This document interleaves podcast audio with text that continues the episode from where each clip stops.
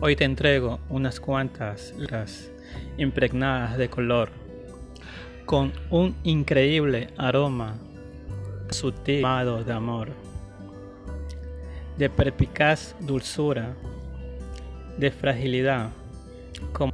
fresco, mi pasión, unas letras de cordialidad, con un coro puramente colmado de muchísimo Atentamente, Andrés Angulo Minota, el poeta enamorado.